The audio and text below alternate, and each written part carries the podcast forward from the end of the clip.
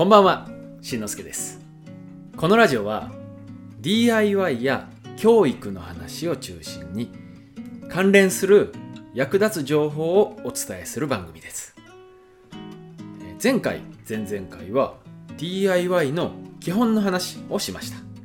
なので今回の放送は実践のお話。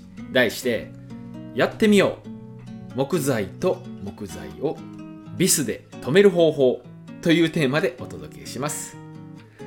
えまあ先に言っておくとこれからね DIY を始める人や既製品しかね作ったことがないよ組み立てたことがないよっていう人向けの放送です。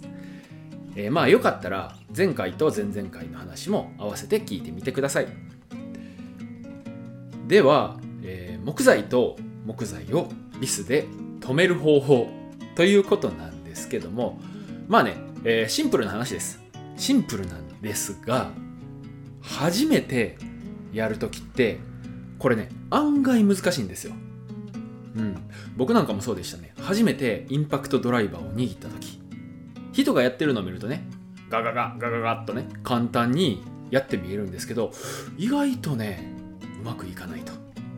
なので今日はねその初めてやるときにうまくいくためのコツというかね方法手順をお伝えしたいと思います。今日は、えー手順をね3つに分けて、えー説明したいと思います。まず1つ目。下穴を開ける。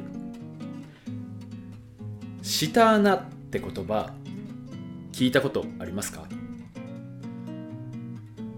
えー下穴っていうのはですねあらかじめビスを打つ場所にドリルなどを使って穴を開けておくことを言いますまあ普通の木材よっぽどね硬いものでなければ電動ドライバーを使うと下穴なんてなくてもビスは入っていくんですけどもだけどねあの初めてやるときってこう狙った位置にまっすぐビスを打つって難しいんですよ。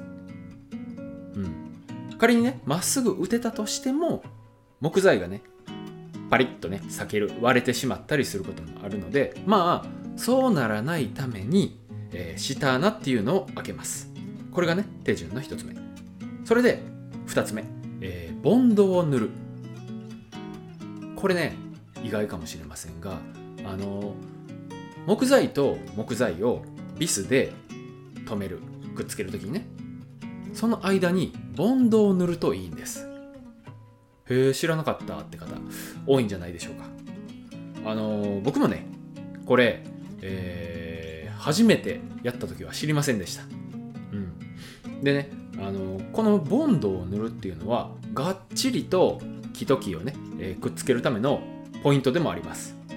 まあボンドってね、えーご存知だと思いますが縫った瞬間には固まりません。時間が経って固まります。なのでボンドをつけて、えー木と木を貼り合わせてでねそれをまあ後で言いますがビスで留めると。ビスで止まって時間が経ったらガチガチに固まる。こういうことですね。うん。まあ方法というかね、えーポイントとしては割とたっぷりめにつけてでね余分は後で拭き取るっていうのがまあ、えーやりやすい方法かと思います。で最後、え3つ目。手順の3つ目ね。ビスで留める。うん。まあここまで来たらね下穴を開けて、えーボンドを塗ってでここまで来たらビスをねじ込むだけなんですけどもさっきも言いました最初にも言いましたが案外難しいんですね。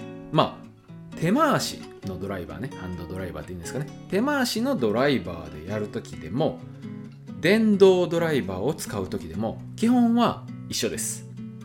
ポイントとしてはねじ込む方向進行方向へ力を強めに入れて止める。回すということですね。進行方向っていうのは回す方向回転方向とは違います。ビスが入っていく方向ですね。うん。これなんとなくねこう回す方向に対して力を入れたくなります。手回しなんかだったら得意ですね。で電動ドライバーだったら回転してくれるのでなんとなくねその回転のイメージだけでこうね、えービスにドライバーを差し込んであとはもう回してしまうんですけどもそれだとねうまくいかないんですよ。えーっとドライバーがネジのこう山の中でね滑って下手をするとネジの山を潰してしまうこともあります。なのでねしっかりと進行方向へ押さえつけるようにね力を込めてあげましょう、ね。えーというわけで今日の話をまとめると木材と木材をビスで留める。シンプルだけどね、えー初めてでは案外難しいです。で、えー手順とポイント。1つ目下穴を開ける。下穴を開けるのはビスをまっすぐに打ちやすくするため。それから木材の割れを防ぐためです。2つ目ボンドを塗る。ボンドを塗ることでえっ、とねビスのこう引っ張り合う力以外にも接着する力が加わってより強く木材と木材が止まると。で、えーポイントは少し多めに塗って後から拭き取る。3つ目はビスで留める。